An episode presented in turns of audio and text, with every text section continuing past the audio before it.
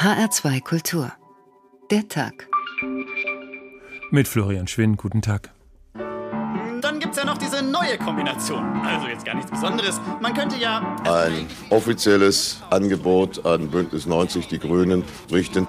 Anything goes. Also warum sollte man nicht? Unsere Mitglieder bitten, uns jetzt auf diesem Weg zu begleiten. Na, warum denn dann nicht mal? Schwarz-Grün heißt das Abschiebung mit Atmosphäre. Schwarz-Grün heißt das Hartz IV Bescheid auf Ökopapier. Ich weiß nicht, ob ich mich freuen oder ob ich weinen soll. Ja, eigentlich waren die Positionen ja unvereinbar. Das ist eine frische, neue Sache. Ich finde es eine interessante Konstellation. Und mit dem Flughafen werden sich einigen. Latz und Lederhose passte doch schon immer. Schwarz-Grün. Jetzt gucken alle nach Hessen, weil es so sexy verboten ist. Da kommen zwei völlig unterschiedliche Parteien zusammen. Es ist erstmal ein Kraftakt der Vernunft. Und äh, die CDU bleibt die hessische CDU und die Grünen bleiben die hessischen Grünen. Schwarz-Grün, life is peaceful there. Schwarz-Grün, in the open air. Schwarz-Grün, baby, you and me. Schwarz-Grün, this is our destiny. Schwarz-Grün. Alle Kameras schauten auf Berlin, alle Mikrofone hörten nach Berlin. Da handeln die größten Parteien mit dicken Kom Kommissionen in Kompaniestärke den kleinstmöglichen gemeinsamen Nenner aus.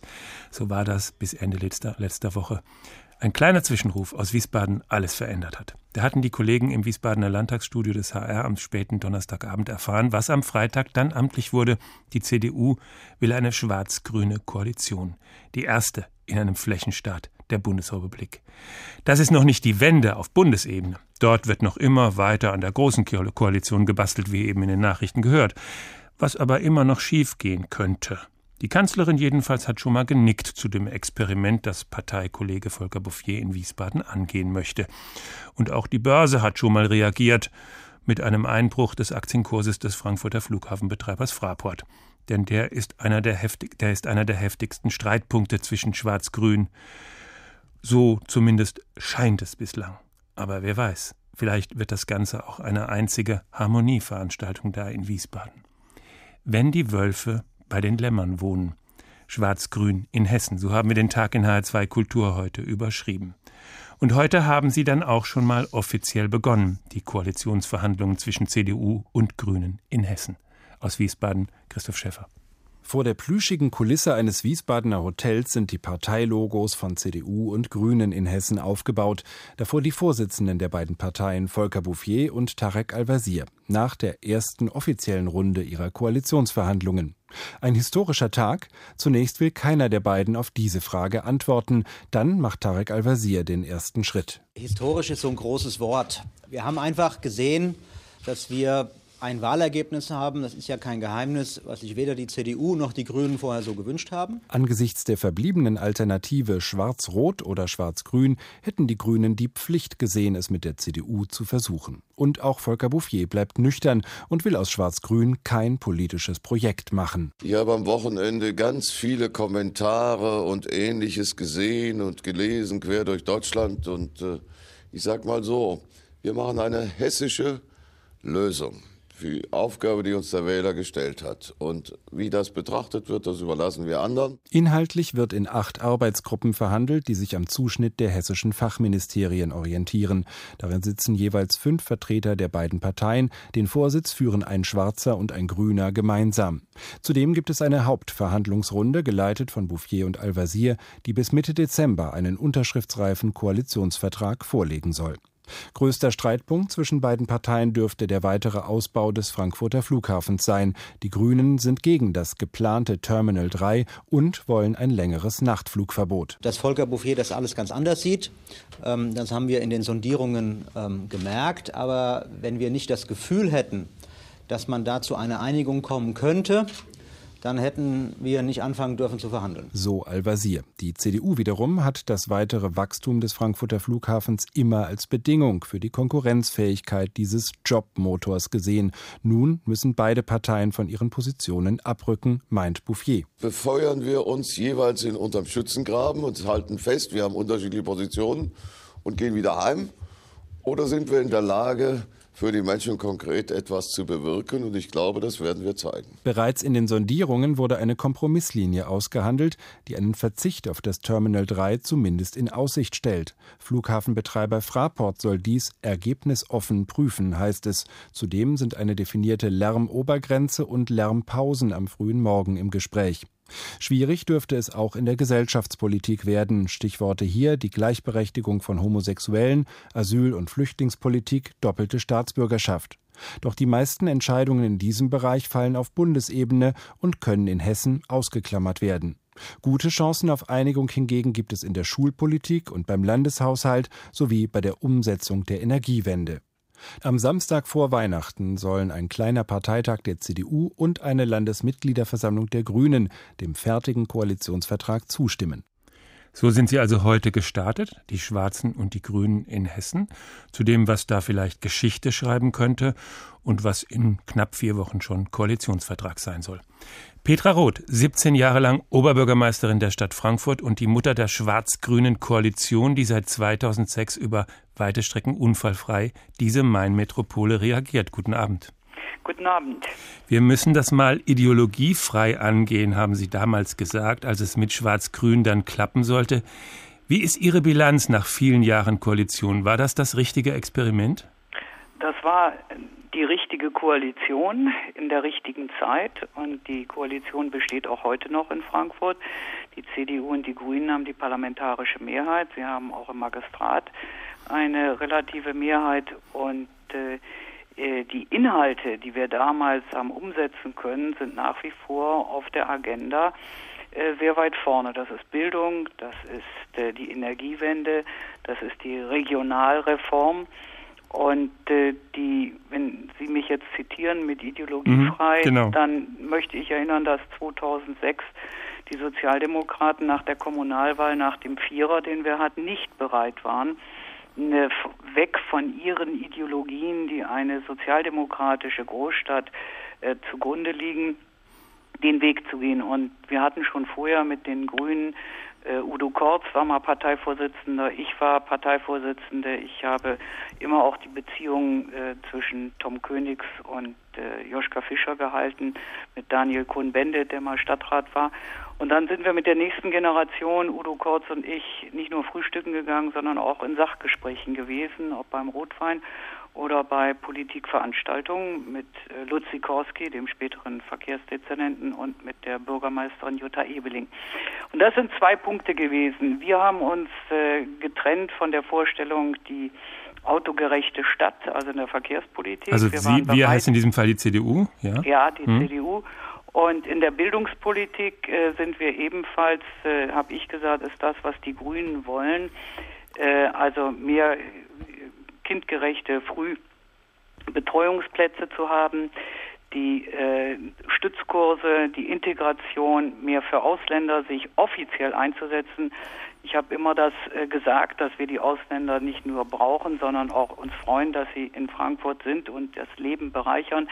Dass dies aber nun offenbar Bestandteil eines Koalitionsvertrages, den es noch nie gegeben hat in der Kommunalpolitik wurde, hat uns auch bei diesen Bürgern der Stadt, die dann auch Deutsche geworden sind, ein hohes Standing äh, vermittelt. Und das meine ich wäre jetzt auch für Gesamthessen möglich, wenn die Grünen, die eine Vorstellung vom Leben dieser Industrie, dieses Industriestaates Hessen in der Bundesrepublik haben und dem konservativen Teil, der ja sehr positiv ist bei der CDU, das Gute zu bewahren, die Wirtschaftspolitik, die Sozialpolitik, die Kulturpolitik, den Formen, dass sich da eine neue Schnittmenge ergibt. Mhm.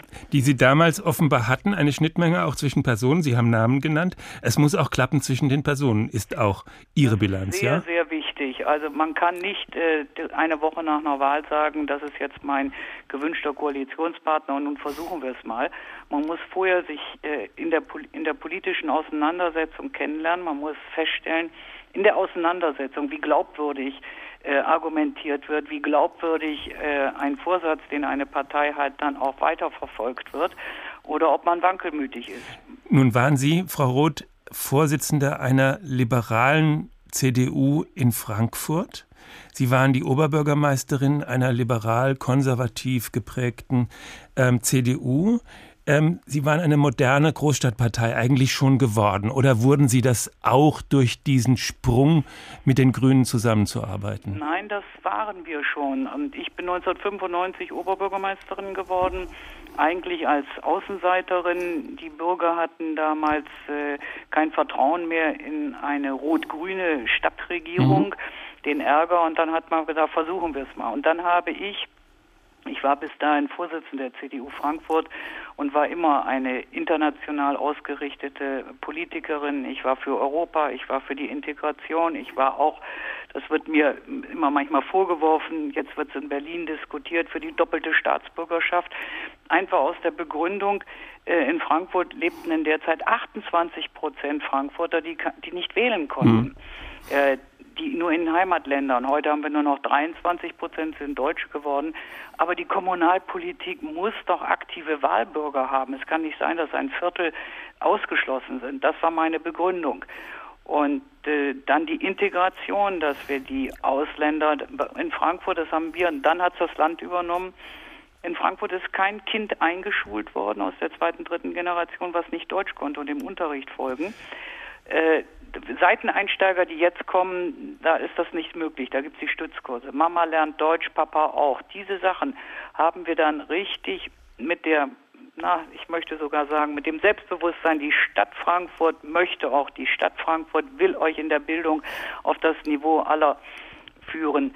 Äh, dokumentiert und uns auch eingesetzt dafür. Ich habe zum Beispiel, das ist mir auch so wichtig, ich bin als erste Oberbürgermeisterin, glaube ich, in Deutschland zum Fastenbrechen gegangen. Wir haben den Rat der Religionen eingerichtet, der außerhalb der Politik ist. Also Integration also Toleranz des Islams. und Liberalität, die sich nicht bedingen, sondern aus der Liberalität, die man politisch haben kann, baut in der CDU ein Handeln auf der Toleranz auf und auf dem persönlichen Menschenbild, der Würde des Menschen und dem Schöpfungsgedanken, da bin ich dann bei der Umwelt. Und das habe ich meinen Parteifreunden in den 90er Jahren, als ich Vorsitzender war, immer wieder erklärt. So, jetzt Frau Roth, jetzt haben Sie ganz deutlich gemacht, dass Sie nicht Volker Bouvier sind. Ist die hessische CDU so weit, wie Sie damals waren und wie Sie jetzt sprechen? Nein, glaube ich nicht. Aber das ist auch nicht wichtig für unser Gespräch. Hier wichtig ist, dass Volker Bouffier mit seinen Freunden schon vor in dieser ihm verbleibenden Zeit bis zur Wahl als Ministerpräsident, die siegreich zu bestehen, äh, auf einen Wechsel in der Politik, in der Gesellschaftspolitik und in der Bildungspolitik in Hessen mit einem neuen Partner hingearbeitet hat. Also als ein ausgeguckter Stratege und äh, wir müssen auch nicht eine Landespartei haben, die einer Großstadtpartei identisch ist. Aber wir müssen jetzt, und das ist großartig, dass diese Gremien, so wie ich in der Zeitung gelesen habe, zu 100 Prozent äh, dem Angebot zugestimmt haben, mit den Grünen Koalitionsverhandlungen zu beginnen. Und bei den Grünen ebenfalls. Und wenn man so weit ist, dann wissen diese Profis wie Bouffier und Al-Wazir, die ich wirklich beide lange gut, sehr lange gut kenne, dass man jetzt nicht über das spricht, was spaltet, sondern über das spricht, wo man eine gemeinsame hm. Lösung finden kann. Petra Roth, 17 Jahre lang Oberbürgermeisterin der Stadt Frankfurt und die Konstrukteurin der schwarz-grünen Koalition in der Stadt. Danke. Danke. Wenn die Wölfe bei den Lämmern wohnen, schwarz-grün in Hessen der Tag in H2 Kultur. Wenn die Wölfe bei den Lämmern wohnen, dann nimmt das kein gutes Ende, möchte man meinen. Meint eigentlich auch die Fabel. Hier kommt eine von Jean de La Fontaine. Des stärkeren Recht ist stets das beste Recht gewesen. Ihr sollt's in dieser Fabel lesen. Ein Lamm löscht einst an Baches Rand den Durst in dessen klarer Welle. Ein Wolf, ganz nüchtern noch, kommt an die Stelle, sein gieriger Sinn nach guter Beute stand. Wie kannst du meinen Trank zu trüben dich erfrechen? begann der Wüterich zu sprechen. Die Unverschämtheit sollst du büßen und zugleich. Euer Hoheit brauchte, sagt vor Schrecken bleich das Lamm, darum sich nicht so aufzuregen. Wollt doch nur gütigst überlegen, dass an dem Platz, den ich erwählt, von euch gezählt, ich zwanzig Schritt stromabwärts stehe. Dass folglich euren Trank, seht's euch nur an, ich ganz unmöglich trüben kann. Du trübst ihn dennoch, sprach er. Wie ich sehe, bist du's auch, der auf mich geschimpft voriges Jahr. Wie? Ich geschimpft? Da ich noch nicht geboren war? Die Mutter säugt mich noch, fragt nach im Stalle. Dein Bruder war's in diesem Falle. Ich habe keinen. Dann war's dein Vetter. Und ihr hetzt mich und verfolgt mich alle. Ihr, euer Hirt und euer Hund. Ja, rächen muss ich mich, wie alle sagen. Er packt das Lamm, zum Walde schleppt es drauf, und ohne nach dem Recht zu fragen, frisst er das arme Lämmlein auf. Wenn die Wölfe bei den Lämmern wohnen, schwarz-grün in Hessen, der Tag in H2 Kultur. Hier kommt noch eine Fabel. Die Fabel vom hessischen Landesfürsten, der lange gut in Feindschaft und mit seinen politischen Gegnern gelebt hat und plötzlich, da ihm die politischen Freunde abhanden gekommen waren, das Leben ganz neu zu denken begann. Für Nicht-Hessen und Nachgeborene. Es gab da mal einen hessischen Innenminister, der angeblich in seinem Garten eine tote Katze fand, die angeblich von der Mafia als Zeichen dorthin verfrachtet worden war. Eine Geschichte, die nie aufgeklärt wurde, wie so manches aus der Vergangenheit. Dieser Innenminister hieß Volker Bouffier. Es war einmal ein hessischer Landvogt aus Gießen. Er spürte die Last der Jahre. Die Narben längst vergangener Schlachten schmerzten ihn. Weiß war sein Haar geworden und schwer sein Gang. Er schlief auch unruhig. Immer wieder schlich eine schwarze Katze durch den Schlaf des Landvogts. Sie hatte ein rotes Schleifchen um den Hals. Geh weg, seufzte er dann in der Stille seiner Kemenate, du bist doch tot. Aber die schwarze Katze starrte ihm jede Nacht mit ihren gelben Augen ins Gesicht. Wie mühselig das Leben doch geworden ist, grübelte der Landvogt bekümmert. Gerade erst hatten die Bauern seinen wichtigsten Verbündeten verjagt. Suchtrupps fanden ihn später in einem versteckten Holzschober. Dort kauerte er verängstigt im Halbdunkel und sprach kein Wort. Die Wut der Bauern hatte dem einstigen Getreuen buchstäblich die Sprache geraubt. Als die Suchtrupps überall im Reich vom Elend des Verstummten kündeten, musste der Landvogt wieder an die schwarze Katze seiner Träume denken, und er fasste einen Entschluss. Ich brauche junges, frisches Blut in meinem Haus, einen, der rennt, wenn mir der Atem ausgeht, der heißhungrig zugreift, wenn an meiner Tafel Fasane und Hasen aufgetragen werden, der die aufmüpfigen Bauern im Zaum hält, wenn sie zu revoltieren drohen. Aber vor allem brauche ich einen, der sich nicht für listiger hält als mich, den Herrn im Haus, den einzig wahren Landvogt aller Hessen. Er soll mir treu sein und sich nicht mit anderen verbünden. Kaum hatte der Landvogt den Entschluss gefasst, sandte er seine Herolde aus. Junges Blut, frisches Blut. Der Ruf erschallte auf Plätzen und Angern, und das Volk hörte es mit Staunen. Besorgte Mütter versuchten, die Ohren ihrer tatendurstigen Söhne mit Talg zu verschließen. Hört nicht auf die Herolde, kein Blut für den Landvogt. Allein es half nichts. Und so kam es, dass dem Landvogt zwei Männer vorgeführt wurden, die den Ruf nicht überhört hatten. Beide standen sie in Saft und Kraft. Beide wollten sie heißhungrig zugreifen, wenn an der Tafel Fasane und Hasen aufgetragen würden. Nur dass der eine selber Landvogt werden wollte, der andere hingegen wusste, wo sein Platz sein würde, an der Tafel des Herrn, aber nicht an seiner Spitze. Rasch erkannte der Landvogt, wem er seine Gunst schenken würde. Es war der Junge mit den dunklen Augen. Schon oft hatte er ihn auf Turnieren reiten sehen und seine wilden Schreie gehört. Es gefiel ihm insgeheim seit langem. Der alte Landvogt ahnte nämlich, der Junge schreit. Er reitet scharfe Attacken. Aber er wird nicht in die Hand beißen, die ihn füttert. Als der neue Getreue am Hof des Landvogts einzog, brachte er eine schwarze Katze mit. Sie trug ein grünes Schleifchen. Darüber war der gesamte Hofstaat so entzückt, dass der Landvogt sein altes Wappen übermalen ließ. Statt eines Löwen zeigt jetzt eine schwarze Katze ihre Krallen. Ein grünes Band hält sie im Zaum. Aber ihre gelben Augen leuchten giftig. Müsste man mal überprüfen in Wiesbaden. Kleines Märchen von Claudia Sauter. Sabine Hart, unsere Landtagskorrespondentin in Wiesbaden und mithin eine der ersten, die wussten, dass die hessische CDU sich die Grünen als Koalitionspartner wünscht. Guten Tag. Schönen guten Tag. Der Ruf der hessischen CDU, ich habe das schon erwähnt, ist der eines besonders konservativen Landesverbandes. Das war auch das Statement der linken Fraktionschefin im Landtag, die sich wunderte, öffentlich natürlich, dass die Grünen ausgerechnet mit dem rechtesten Flügel der CDU in einem Land koalieren wollen. Nun ist der Ruf eine Sache und die Realität vielleicht eine ganz andere. Ist die hessische CDU noch die von Roland Koch?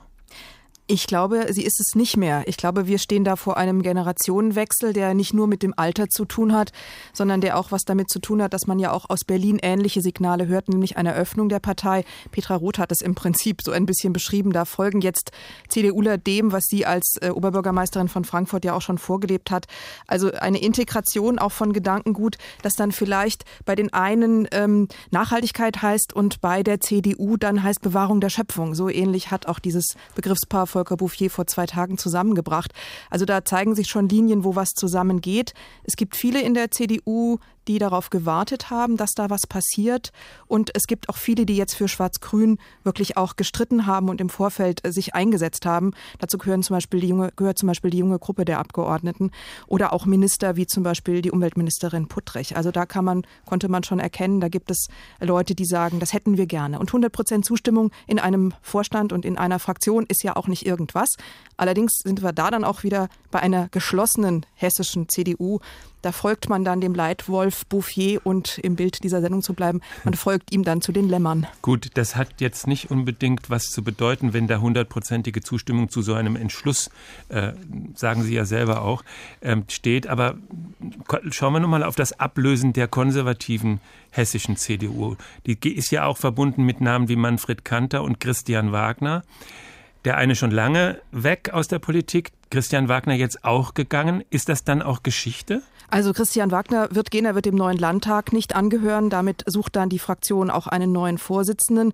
Christian Wagner war allerdings Teil der Sondierungsgruppe und die war ja nicht sehr groß. Das waren so sechs bis acht Leute, die da zusammen gesessen haben, genau, äh, den Grünen gegenüber gesessen haben. Und ähm, ich war jetzt nicht dabei, aber man hörte, er hätte sich doch sehr geschmeidig gegeben und er hätte wohl auch verstanden, dass jetzt nicht mehr die Zeit der konservativen markigen Sprüche ist.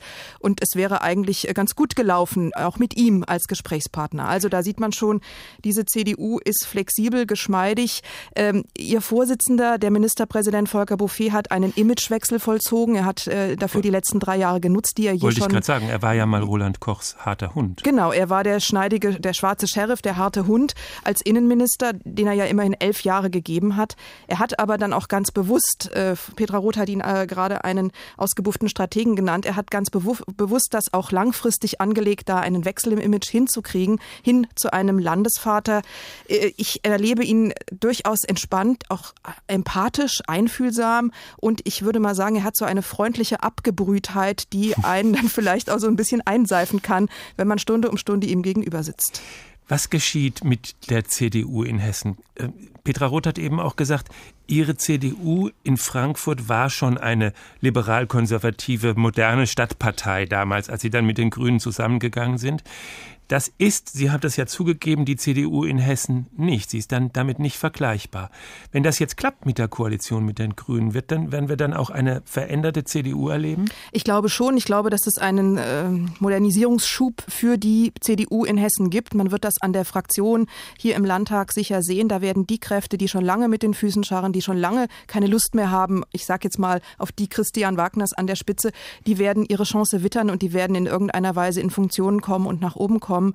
Aber es gibt auch noch einen anderen Aspekt. Ähm, man will jetzt die Grünen, weil man wollte auch nicht die SPD.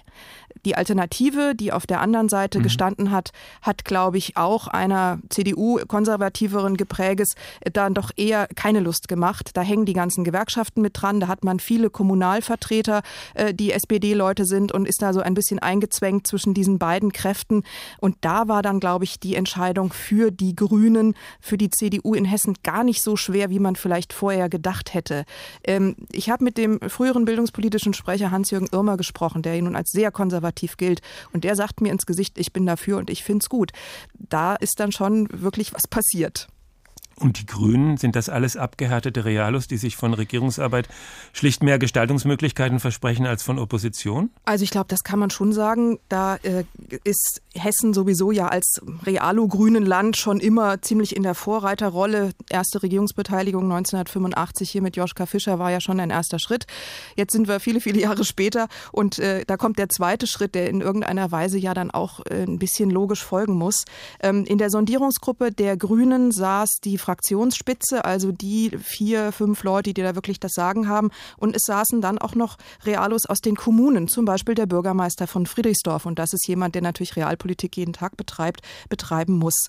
Es gibt auch bei den Grünen eine bürgerliche Grundeinstellung, will ich jetzt mal sagen, die auch so ein bisschen was äh, familienbezogenes, manchmal auch etwas spießiges durchaus hat.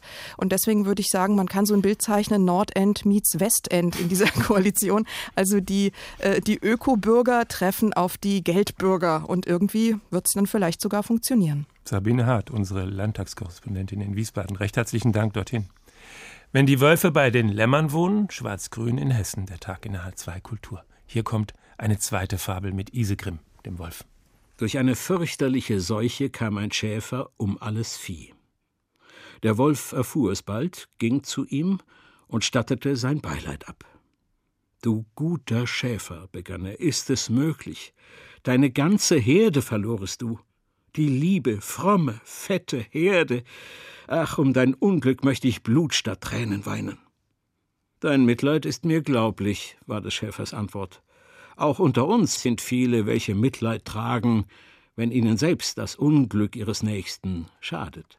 Wenn die Wölfe bei den Lämmern wohnen, schwarz-grün in Hessen. Wilhelm Bender, langjähriger Vorstandsvorsitzender des Fraport-Konzerns, der den Frankfurter Flughafen betreibt, heute Wirtschaftsberater und dem Flughafen immer noch verbunden. Guten Tag. Guten Tag. Die hessische CDU, die Partei, die immer den Fortbestand und die Entwicklung des Frankfurter Flughafens garantiert hat, kündigt an, in Koalitionsverhandlungen mit den Grünen einzusteigen, also mit der etablierten flughafenkritischen Partei im Lande. Und der Aktienkurs der Fraport, die Sie an die Börse gebracht haben, knickt ein. Ist das eine verständliche Reaktion oder war das überzogen?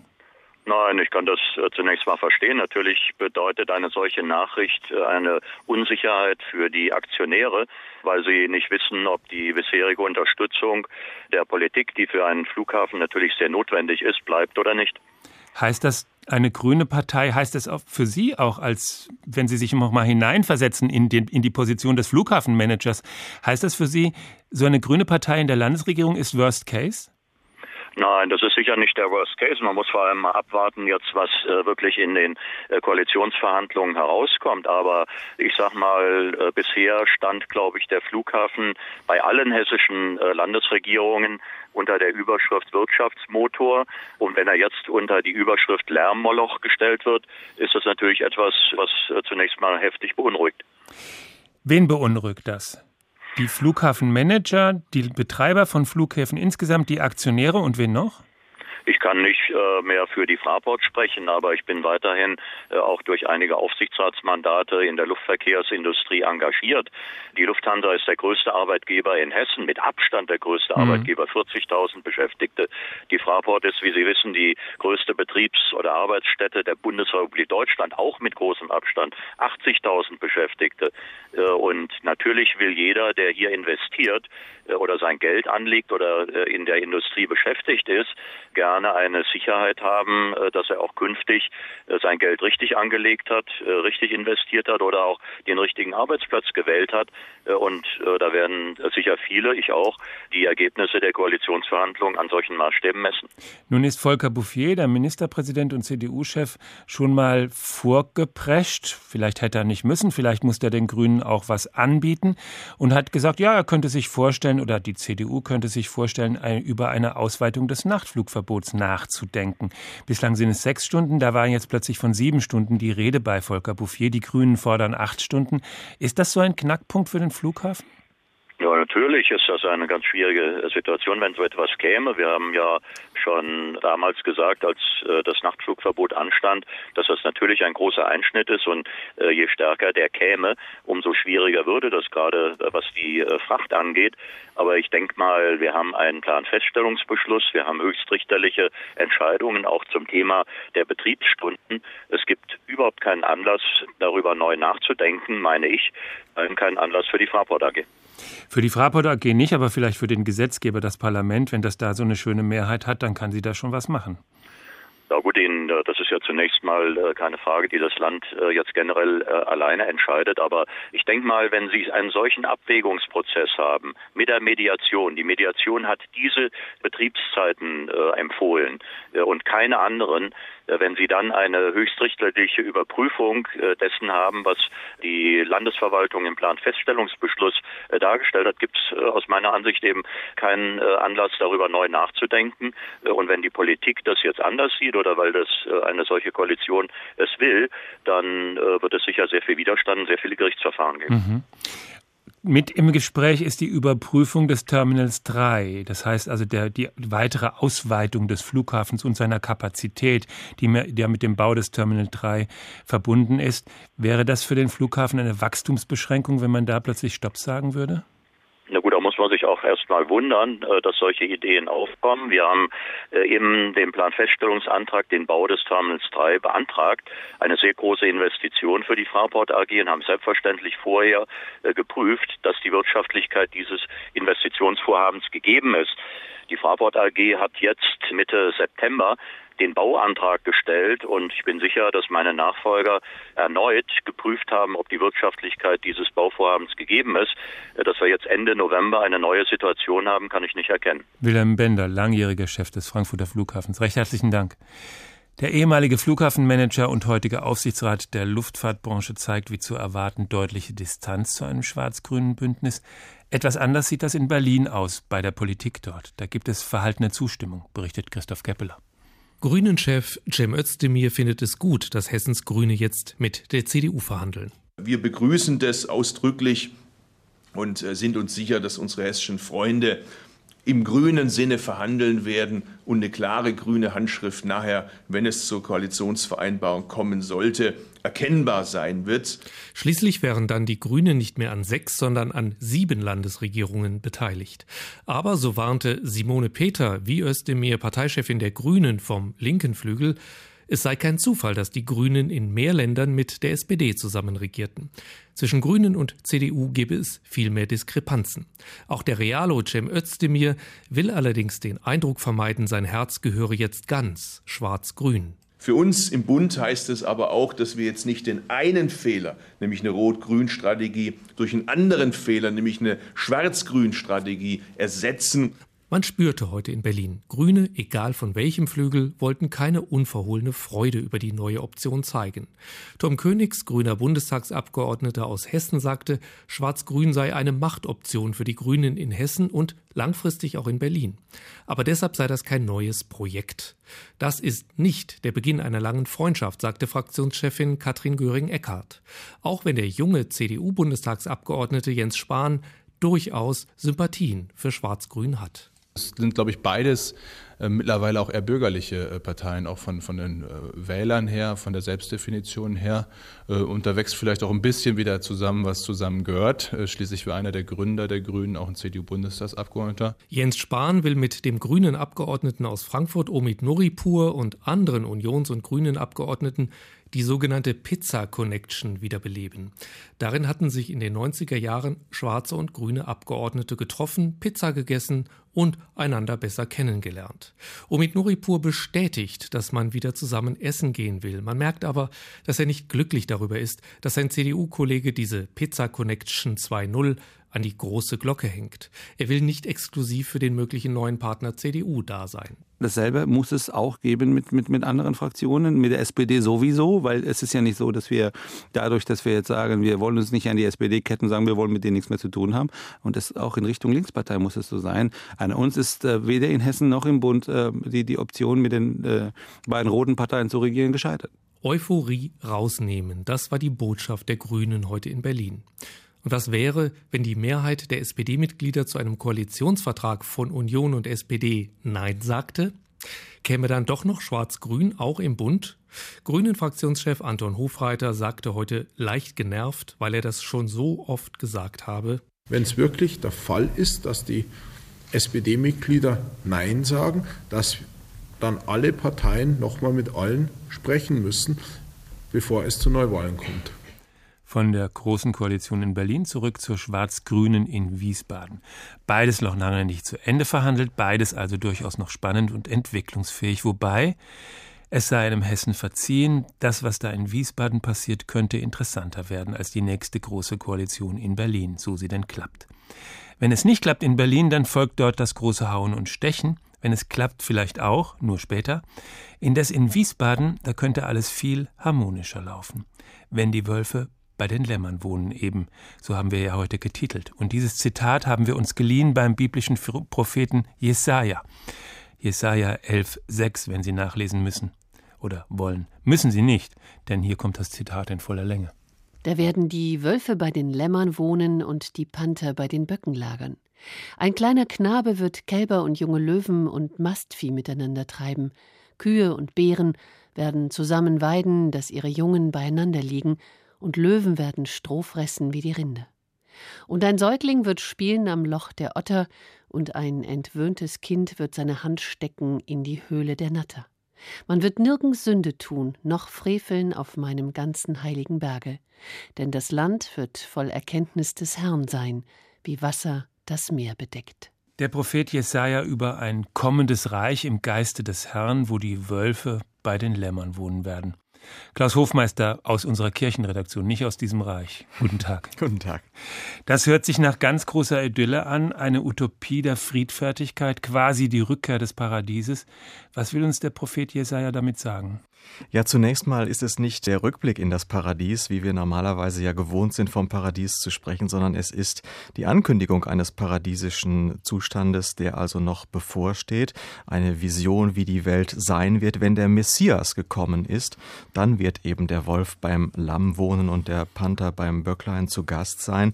Und der das bewirkt, diese außerordentliche Führerfigur, die da im elften Kapitel des Jesaja beschrieben wird, von dem heißt es, er richtet die Hilfe Hilflosen gerecht und entscheidet für die Armen des Volkes.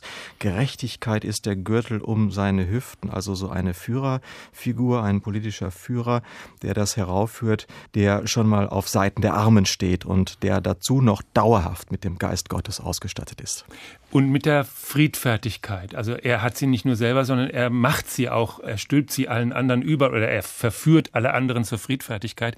Auch die wilden Tiere. Mhm. Welchen Stellenwert hat diese Friedfertigkeit? Friedfertigkeit in der Bibel.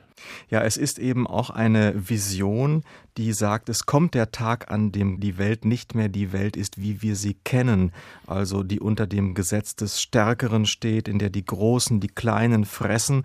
Im Gegenteil, da kehren sich die Verhältnisse um in diesem ganz kunstvoll gewirkten Text. Da ist ja der Wolf zu Gast beim Lamm, also die Haustiere mhm, sind dann plötzlich die Gastgeber.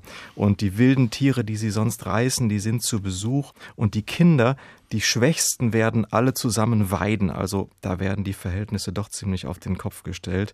Also eine Utopie ist das im Grunde, die natürlich weit über das hinausgeht, was für Menschen machbar ist, aber dennoch etwas, von dem der Autor fest überzeugt ist. Das steht uns bevor und davon können wir auch etwas ablesen für diese Welt. Ist es auch ein Gebot? Also sollen wir das auch erreichen? Es sind im Grunde natürlich Bilder, poetische Bilder, irgendwie kunstvoll zugespitzt von diesem Friedensreich. Das ist erkennbar natürlich nicht das, was Politiker aus eigener Kraft bewirken können. Aber Jesaja würde eben sagen, der Tag wird kommen, an dem das so sein wird, dass die Welt so ist. Und Gott wird diesen Tag heraufführen. Ihr wisst also, was eigentlich gewollt ist. Gerechtigkeit, also ein Leben ohne Angst der Schwachen vor den Starken, Ihr könnt und sollt das im Sinne dieser Zukunft erarbeiten, daran mitarbeiten. Und das kann und soll politisches Handeln inspirieren. Ein ähnliches Jesaja-Wort. Dann wird man Schwerter zu Flugscharen schmieden. Mhm. Das ist ja auch utopisch, aber das hat eben dann doch das politische Denken und Handeln damals in der Zeit der Friedensbewegung stark inspiriert. Und auf dieser Linie ist der Text zu lesen. Ich sehe jetzt nicht wirklich den Politiker, der mit Gerechtigkeit gegürtet ist. Aber wir haben ja auch getitelt, wenn die Wölfe bei den Lämmern wohnen heute im Tag. Das heißt, ich entnehme der Rede eigentlich von Ihnen eben, es stünde einer Partei, die sich mit einer anderen bekriegt hat, bis zuletzt gut an, sich jetzt in Friedfertigkeit zu üben und es ist sozusagen christliche Pflicht, dieses auch zu tun. Das heißt, sie sind eigentlich auf einem guten Weg. Also Jesaja würde sagen, Politiker werden eben dann auch zu Hoffnungsträgern, wenn sie sich dem Geist Gottes öffnen. Der bewirkt dann Weisheit und Einsicht, also die menschlichen Qualitäten, die man braucht für vernünftiges politisches Handeln, Rat und Stärke, das ist dann für die dienstlichen Aufgaben und Erkenntnis und Furcht des Herrn, also der religiöse Bereich, der ja zumindest bei den Christdemokraten abgedeckt sein sollte. Ziel ist auf jeden Fall Gerechtigkeit, angstfreies Miteinander, dass dieses ewige Fressen und Gefressen werden ein Ende hat.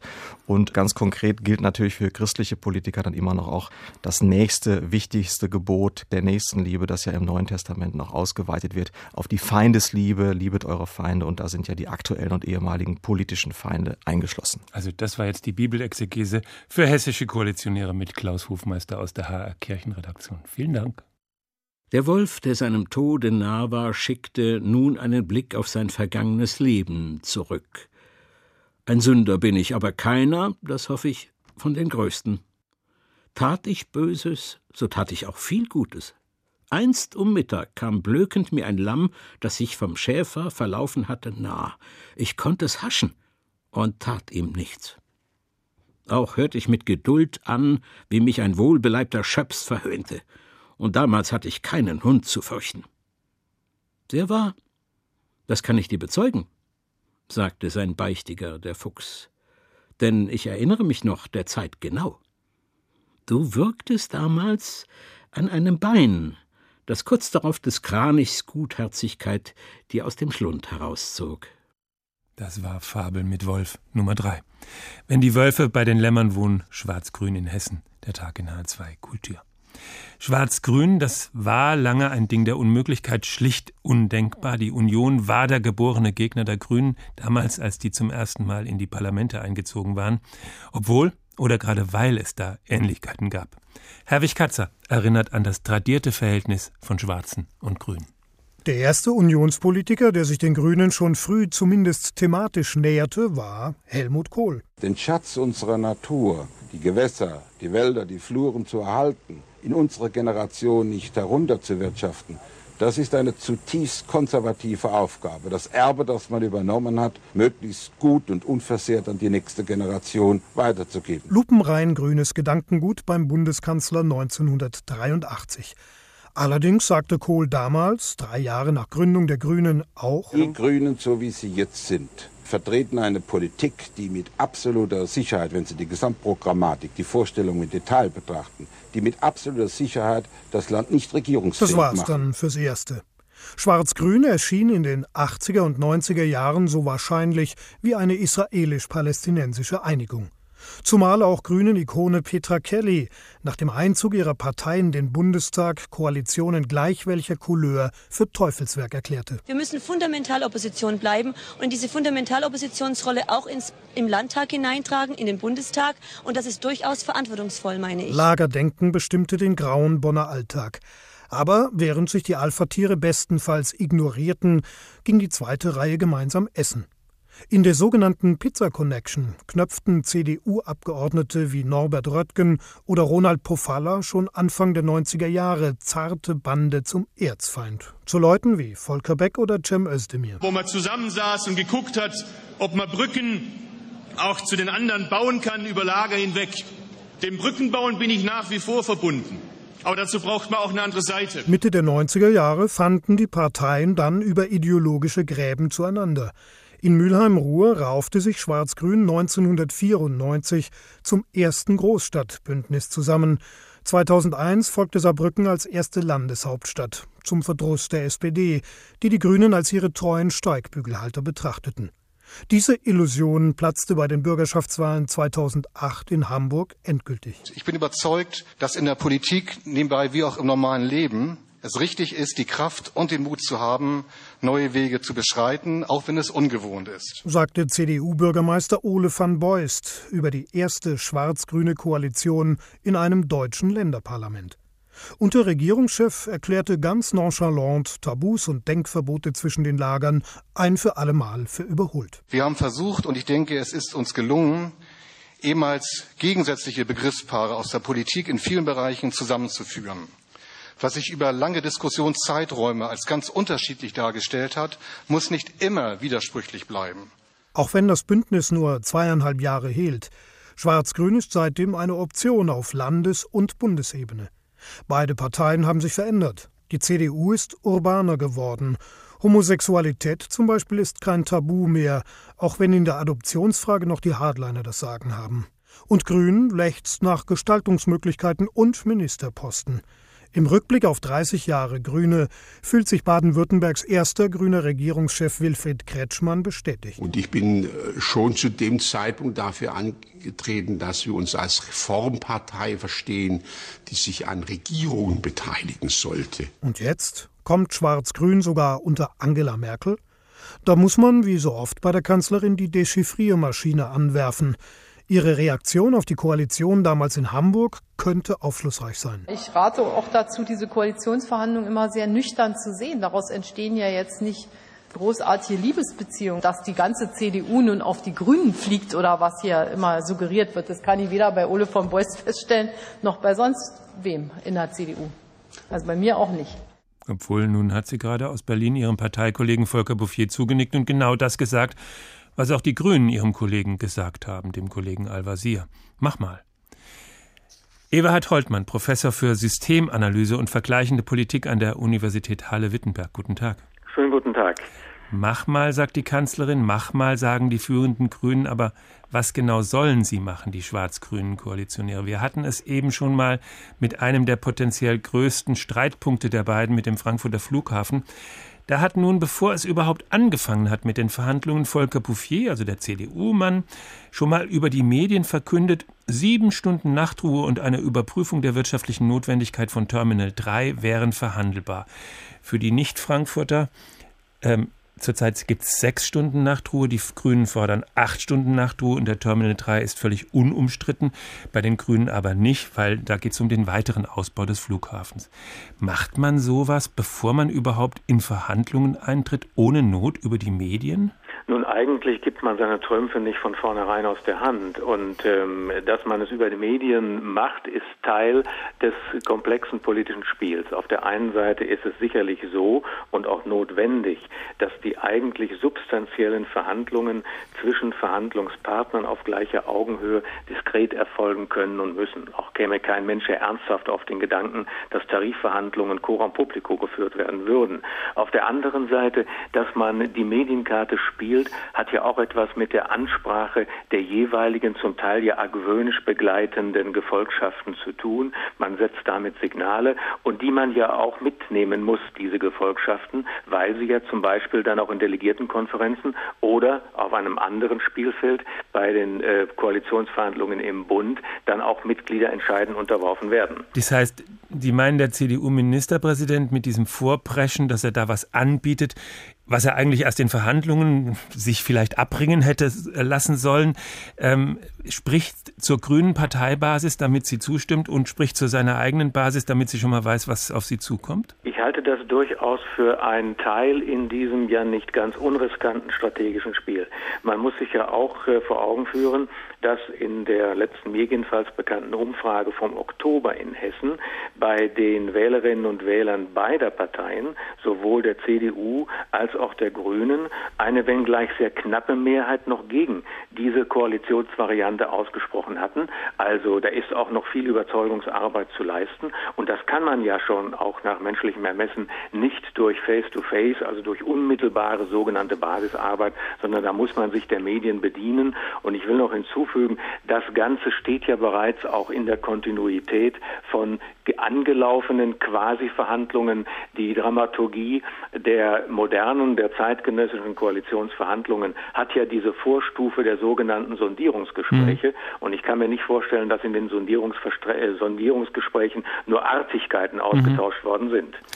Nun haben Sie das schon angesprochen, die Wähler. Die Wähler der Grünen haben in Hessen ihr Kreuzchen gemacht, damit die dann mit der CDU in Koalition treten und gar die Wähler der CDU, dieser konservativen CDU in, in, in Hessen, ich habe das vorhin schon gesagt, haben ein Kreuzchen gemacht, damit die mit ausgerechnet mit den Grünen in Koalitionsgespräche eintreten. Das kann man sich kaum vorstellen, oder? Das kann man sich nur schwer vorstellen, aber man muss sich eben auch nüchtern vor Augen halten. Das gilt für den Blick von außen wie auch für die subjektive Seite der Wählerinnen und Wähler selbst. Wenn man in einem entsprechend ausdifferenzierten, aufgefächerten Parteiensystem Wahlentscheidungen und damit auch Koalitionsoptionen tätigt, dann hat das eben nicht die Gewähr, dass mit der Wahl der eigenen Partei auch die damit verbundene vorrangige Koalitionspräferenz zum Zuge automatisch zum Zuge kommen muss.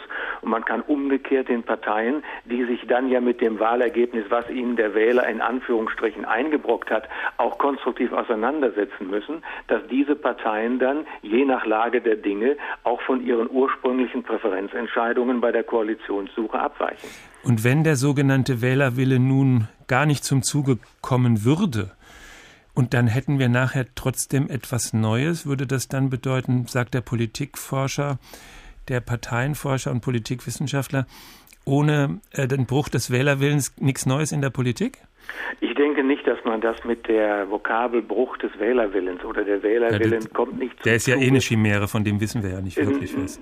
Doch, wir können den Wählerwillen ja durch individuelle Umfragen schon durchaus ähm, veranschaulichen. Aber wie gesagt, ich denke nicht, dass man von einem Bruch des Wählerwillens sprechen kann. Es sei denn, und das ist ja möglicherweise auch in Hessen besonders präsent, dass man vor den Wahlen explizit ausdrücklich eine bestimmte Koalitionsvariante ausgeschlossen hat. Dann hat man in der Tat operative Schwierigkeiten nach einem, nennen wir es mal so schwierigen Wahlergebnis hernach. Und wenn man sich die Situation anschaut, im Bund wie in den Ländern. Die Signale stehen ja doch eher dahin, dass man von solchen ähm, ausgrenzenden Beschlüssen mhm. Abstand nimmt. Das sind ja auch gebrannte Kinder, die Politiker. Die haben das ja alles schon mal hinter sich äh, mit den Versprechungen, das nicht zu tun, was sie dann doch so tun wollten, was dann nicht geklappt hat. So ist es. Es ist auf der einen Seite sicherlich eine Frage der Glaubwürdigkeit der Politiker, aber auf der anderen Seite kann man auch sagen, es ist ja auch eine flexible Anpassung an gesellschaftlichen Wandel mhm. und an die entsprechend sich ändernden Präferenzen in der Bevölkerung. Und so gesehen ist es eigentlich im Prinzip ein gutes Zeichen, wenn die Koalitionsbildung insgesamt flexibler wird. Entstehen daraus dann auch neue Parteien? Ändern sich die Parteien bei so etwas? Es ist nicht auszuschließen, aber ich würde eher umgekehrt sagen, in dem Maße, wie sich die Koalitions Partner oder vormaligen Gegner zu neuen Koalitionsmustern zusammenfinden, dient das eher auch der Festigung der bestehenden Parteien nach innen.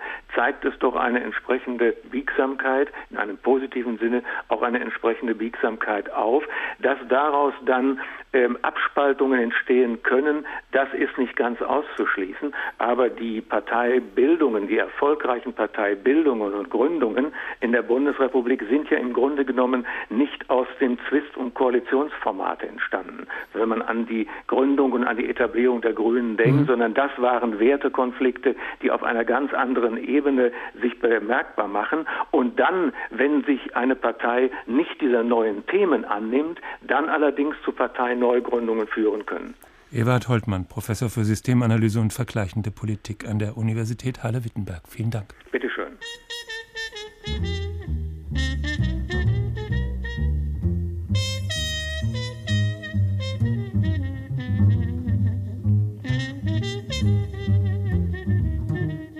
Das war der Tag, morgen ist ein neuer Tag. Wenn Sie was versäumt haben, dann können Sie uns nachhören bei hr2.de.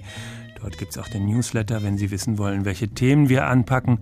Oder Sie folgen uns bei Twitter. Dort sind wir der Tag in einem Wort, der Tag. Bis morgen sagt Tschüss, Florian Schwing.